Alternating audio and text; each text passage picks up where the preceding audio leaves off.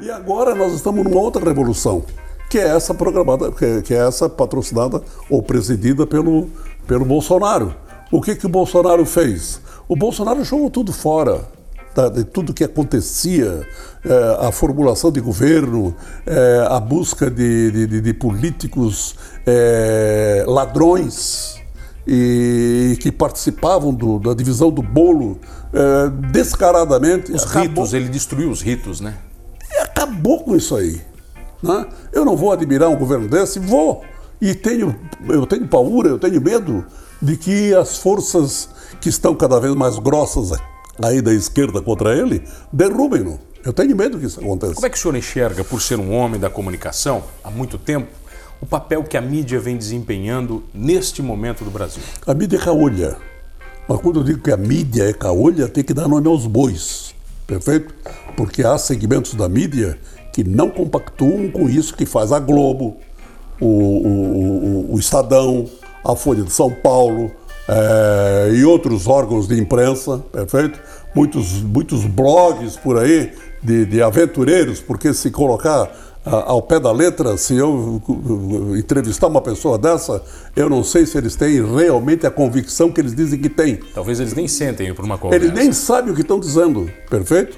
O pior de tudo é que os nossos ouvidos de leigos recebem essa, essa bateria de informações e aí a gente se deixa levar por aquilo que a gente está ouvindo e vendo.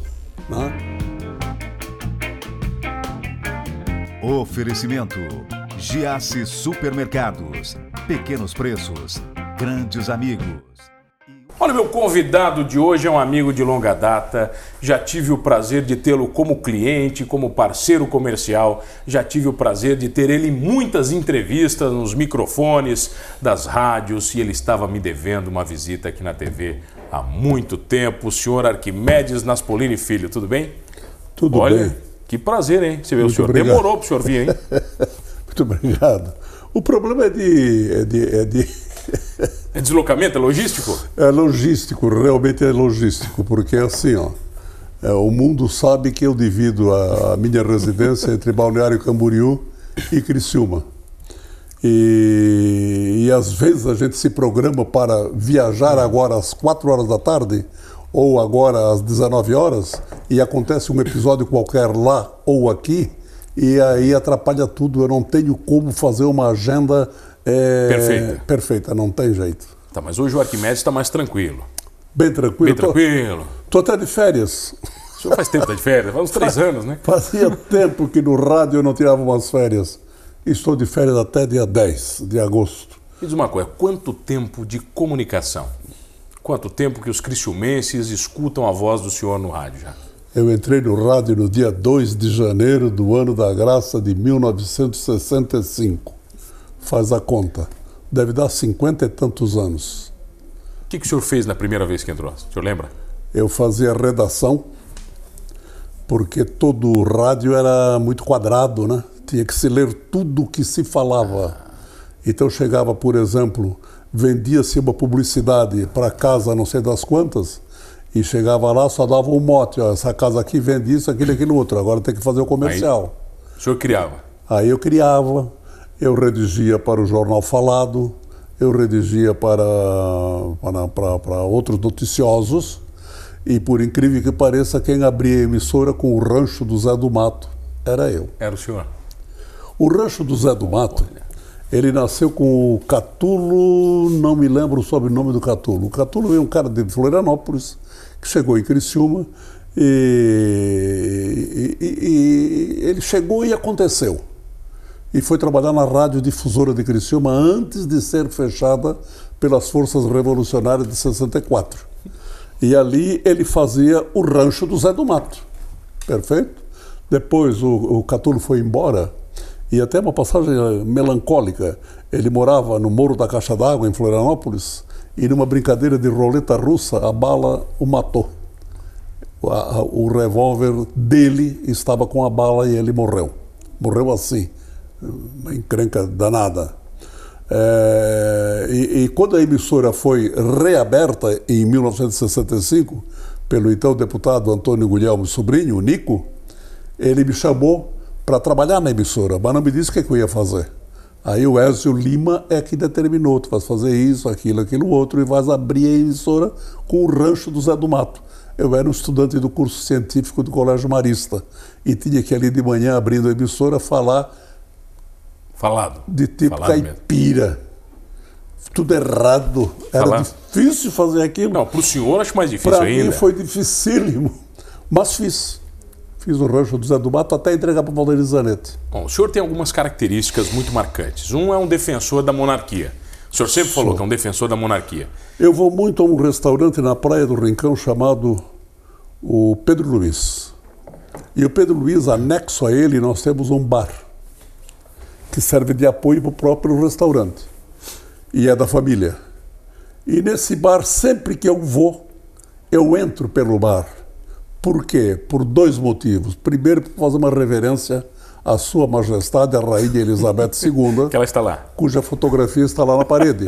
Eu não sei quem foi que trouxe esse retrato, mas colocaram na parede. E eu vou lá para tirar meu chapéu para ela cada vez que vou. E o pessoal de costume ali, quando eu estaciono, ele já comenta entre si. Aí vem um cara que vai. Que vai reverenciar a rainha. E eu vou lá e faço a minha reverência. Por que, que o senhor gosta da E monarquia? bebo cachaça. Ah, mas aí tudo bem. E aí eu passo por ali. Eu gosto da monarquia porque, se nós examinarmos, a não ser esse rei Juan Carlos I aí da, da, da, da Espanha, que andou fazendo umas patifarias lá com o dinheiro dos espanhóis e fugiu, e fugiu da Espanha, a não ser isso aí, nós não vamos ver as monarquias tradicionais envolvidas em qualquer processo de corrupção. Não há. Por quê? Porque a família imperial, digamos a, a- a família da, da- da Elizabeth II, ela recebe uma dotação anual do orçamento do Reino Unido. O que ela vai fazer ou deixar de fazer Problema é é dela. problema dela. Agora ela não mexe em dinheiro nenhum do Estado. Quem mexe é o gabinete de ministros, é o primeiro-ministro e seu ministro de finanças. Não é? E, assim é o modus da monarquia. Na monarquia nós não vamos encontrar jamais um rei, um imperador, um soberano eh, metendo a mão no dinheiro do povo. Porque a menos que não seja uma, a menos que seja uma, uma, uma monarquia absolutista, né? onde o rei é tudo. Né? Mas aonde há uma constituição e aonde há um poder legislativo e um poder judiciário, a encrenca é outra. Mas o, senhor- o Brasil está preparado para isso? O senhor acha? Eu não sei, o Brasil perdeu a grande chance de. Porque o Brasil era o único império da América. O único império, a única monarquia da América era o Brasil. E, lamentavelmente, fizeram, deram um golpe de Estado. Imagina o ministro da guerra, né? o ministro do Exército da época, o Marechal Deodoro da Fonseca, deu um golpe no, no imperador que lhe merecia, que, que dava a ele toda a dedicação e respeito, e, e derrubou a monarquia. E derrubou assim, ele nem sabia o que, que era. Eu leio até, há um livro chamado Os Bastidores da História do Brasil. E, e- e o autor ali descreve, é evidente que há um pouco de jocosidade nisso aí, mas ele descreve como é que se deu o episódio da proclamação da República. O Deodoro chegou em casa e disse para a mulher: Vou tomar banho. Ela, Vai tomar banho por quê? Porque daqui a um pouco eu tenho uma tarefa muito importante para cumprir. Tomou banho, se vestiu, encheu de perfume e ela perguntou: Tu vai para o sarau? Não. Tu vais à quermesse? Não. Tu vai na missa? Não. Onde é que tu vai, homem? Ele disse: Eu vou proclamar a República. E o que é isso? Também não sei, mas eu vou lá proclamar. Eu faria isso. Entendeu? Quer dizer, o Brasil não estava preparado para a República, foi proclamada a República e aos trancos e barrancos ela vem até hoje. É a Primeira República, a Segunda República, é a República, é uma república. O senhor se tornou, recentemente, uma das grandes vozes da direita. Aclamado em muitos grupos de WhatsApp que eu estou por alguns comentários que o senhor tece na rádio. né? O senhor se enxerga assim? A direita, a direita está idolatrando, o senhor sabe disso, né? O senhor Não virou uma sei. grande voz da direita. Não, eu não sei se há essa se há essa simpatia por parte da direita. Eu estou dizendo aquilo que eu penso como brasileiro, né? Porque eu vivi, o, mano, eu nasci durante a Segunda Guerra Mundial, ditadura de Vargas, passei pela ditadura, ditadura não, a, a, a, a renúncia do Jânio, a deposição do Jango, a instituição dos governos militares, que rotulam por aí de, de, de ditadura, a redemocratização, a encrenca com Collor de Mello, a encrenca com a, com a Dilma, e estamos aí agora com o Bolsonaro. De tudo isto, há duas pessoas que, para mim, é, representavam muito. O Jânio Quadros, eu imaginava, porque o Jânio Quadros é de 1961. A eleição foi em 1960. 1960 eu estava me formando no ginásio, em Florianópolis. E na capital do estado, os estudantes tinham uma participação na, na política muito ativa. Então eu vim para Criciúma antes da eleição para pichar os muros da cidade com Jânio vem aí. Perfeito? Então. Essa era a sua missão. Essa era a minha missão. E eu acreditava piamente nele. No dia que ele renunciou, eu chorei. Mas como é que esse cara trai o. o, o porque os postulados da nação estão depositados todos em cima dele. E o homem renunciou, renunciou. E agora? Né? E aí e jogou o Brasil nessa barafunda aí que a, a, a, acabou na mão, no, no colo dos militares, né? E não porque os militares o quisessem, mas porque a nação pediu. Aí é que está a diferença. Quando falam que é uma ditadura militar, é mentira. Porque os militares tomaram o poder porque os civis, o clero, foram para a rua pedir que isso acontecesse.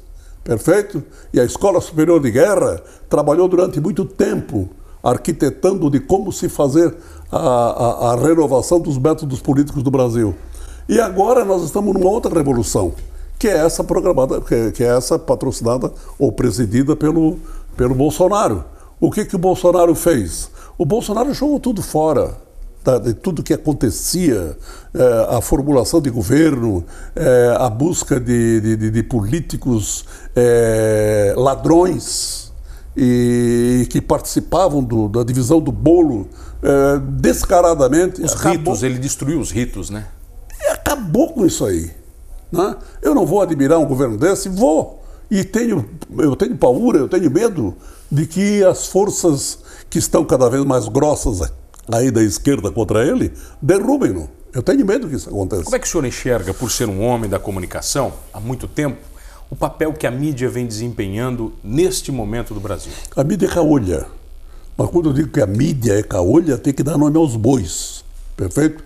Porque há segmentos da mídia que não compactuam com isso que faz a Globo, o, o, o, Estadão, a Folha de São Paulo é, e outros órgãos de imprensa, perfeito? Muitos, muitos blogs por aí de, de aventureiros, porque se colocar ao pé da letra, se eu entrevistar uma pessoa dessa, eu não sei se eles têm realmente a convicção que eles dizem que têm. Talvez eles nem sentem por uma conversa. Eles nem sabem o que estão dizendo, perfeito? O pior de tudo é que os nossos ouvidos de leigos recebem essa, essa bateria de informações e aí a gente se deixa levar por aquilo que a gente está ouvindo e vendo, né? lamentavelmente. Então, quando fala de mídia, nós temos que dizer qual é a mídia. Não é a mídia, é a mídia liderada pela Globo, pelo Estadão, pela Folha de São Paulo, especialmente por esses três, a revista Veja e outros organismos mais. Vamos falar um pouquinho disso na volta, pode ser? Pode. Eu tenho o prazer de receber ele, Arquimedes Naspolini, filho, aqui no Manos Talk Show. É rapidinho, eu já volto. Voltamos, voltei aqui no Manos Talk Show e você já sabe, comigo, Mano Dal Ponte, duas entrevistas sempre inéditas todas as noites aqui na RTV Criciúma. Canais 19.1 da sua TV aberta, 527 da NET Criciúma, na Unisu TV, hein? Canal 4 Tubarão, 26 Laguna e 22 na TV a cabo. Também estamos nas ondas da Rádio Guarujá, a M960 para Orleans e toda a região. E hoje eu tenho o prazer de receber ele, que é uma sumidade histórica, Arquimedes Naspolini Filho. Me diz uma coisa, senhor Arquimedes. Marcos Meller esteve aqui, o jovem vereador, e segundo ele, ou ele foi o primeiro ou um dos mais jovens da Câmara de Vereador de Criciúma. E ele citou o nome do senhor. O senhor foi o primeiro mais jovem da história ou foi ele? Não, eu fui durante longo tempo o mais novo. Mais novo? Mais novo. mas novo eleito. Eu tinha 22 anos quando fui eleito. Porque é, há uma história muito bonita aí, sabe? Eu, eu comecei na política estudantil. Eu presidi a União dos Estudantes Secundários de Criciúma. Nessa condição, eu fui levado à União Catarinense de Estudantes Secundários como presidente e a uma vice-presidência da União Brasileira de Estudantes. E isso aí me deu uma cancha, pelo menos assim, de repercussão do nome muito grande, porque a mídia cuidou disso aí para mim. Eu não sei por que forças, mas realmente eu entrei na, na, na mídia e comecei, come, começaram a conhecer a, a, minha existência, né, a saber de mim. E de repente o seu Nico Guglielmi me pega no corredor da radiodifusora de Criciúma, da velha radiodifusora, me pegou pelo braço e saímos corredor adentro ele me dizendo: Ô oh, Naspolini, você vai ser o meu vereador. E eu olhei, eu não estava preparado para aquilo. 21 anos? Eu tinha 20, 20 é, é, não, eu tinha 20, é, 21 20, anos. 21? Eu não não estava preparado, eu, eu, queria ser, mas não tão cedo, né? E ele disse que você vai ser o meu vereador, esse meu vereador, ah, me Pisou encheu muito. o pulmão, né? Aí me chamou o Pedro Guide e disse o Pedro Guide, pai do Nereu Guide, você vai trabalhar por Arquimedes Naspolini. Ele vai ser o seu candidato. Mas que ordem sua. Ele era o presidente do velho PSD. Já era arena.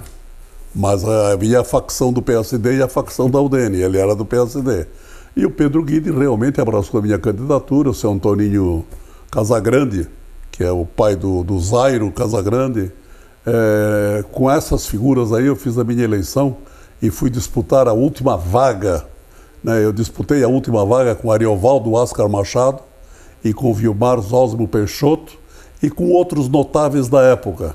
E eu saí vencedor. Foi uma, uma coisa extraordinária. Então, o que, que foi aquilo? A força dos estudantes. Que eu estava na política estudantil e, em consequência, os estudantes me colocaram na Câmara de Vereadores. A minha reeleição, a minha reeleição se deu em função da radiodifusora de Criciúma.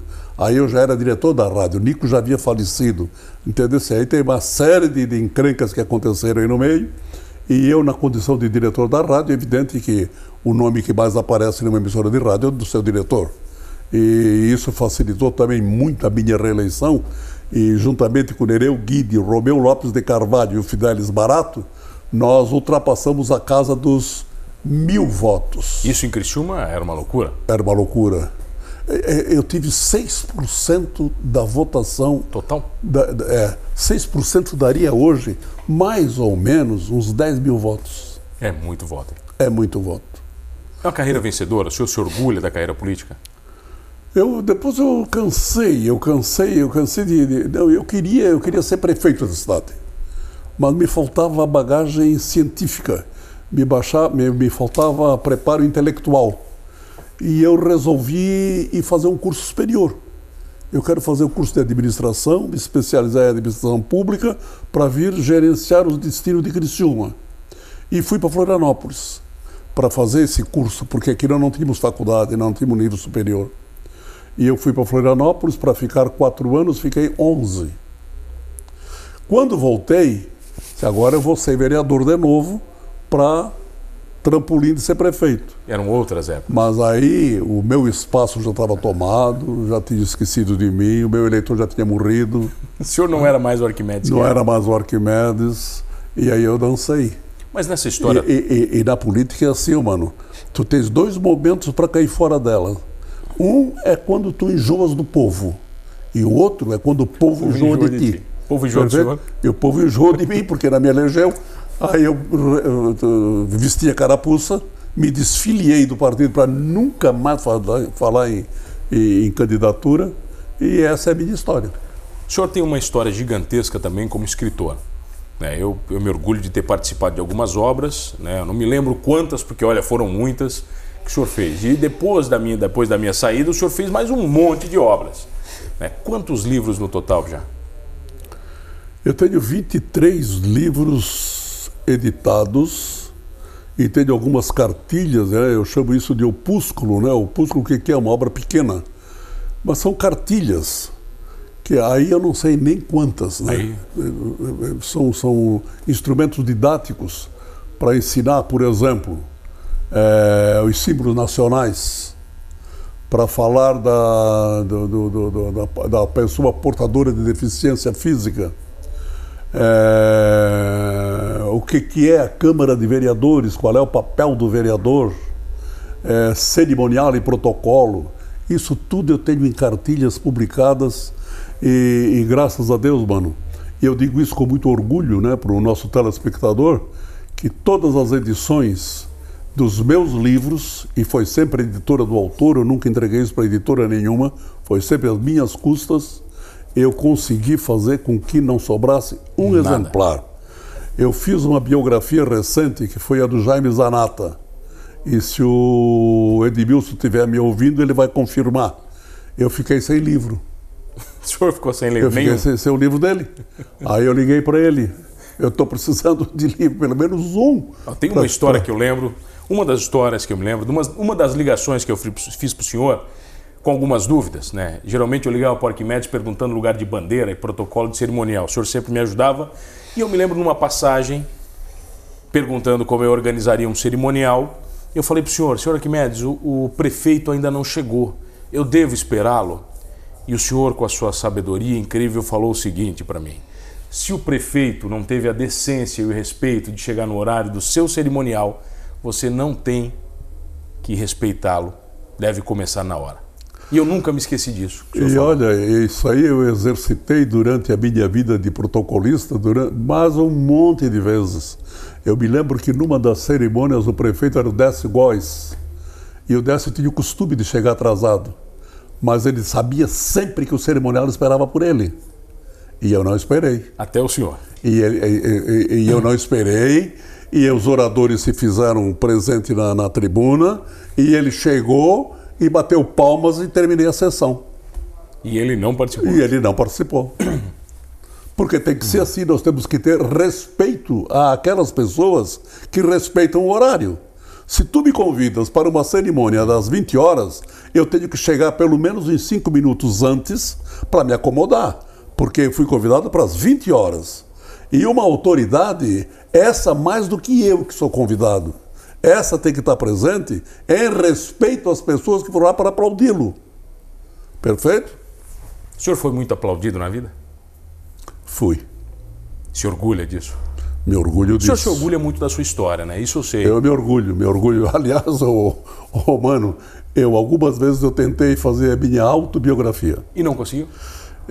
Eu consegui N vezes mais uma, começar. Aí no dia seguinte, eu, eu levanto todos os dias, levanto às seis, eu me acordo às cinco, ouço um, um pouquinho do, do, do, do, Jornal da Bandeirantes, depois tem o, o, o, o Pulo do Gato, né, da Bandeirantes, e, ouço meia hora e me levanto. Seis horas eu estou de pé todos os dias e vou para o computador. Então eu leio ali o que me interessa ler e escrevo alguma coisa que eu devo escrever.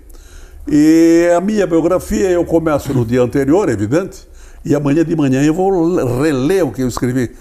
Deletei todas. Todas? Ah. E o jargão, um abraço do meu tamanho, nasceu quando?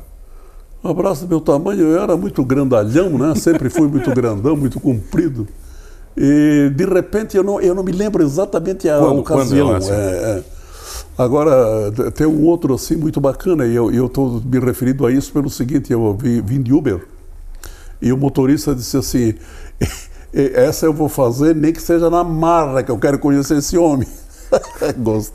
Gostoso ouvir isso. Né, ele, ele queria me conhecer. E ele, ele começamos a conversar, ele falou do abraço do meu tamanho e que todos comecemos o dia como queremos terminar. Ele falou assim, eu disse, não, peraí, é como que queremos terminar lo para poder dizer que tu vai terminar o dia que tu queres começar bem. Essa, essa aí do, do que todos comecemos o dia como queremos terminá-lo, eu fazia uma crônica diária no programa do Saulo, Saulo o que é lá de, de, de Itairaranguá? O Saulo, ele estava aqui na rádio de, de tá. Eldorado, em Criciúma. E... Eu conheci Saulo Vieira, Saulo Machado. Saulo Machado? Saulo Machado. Acho que é Machado. Tá.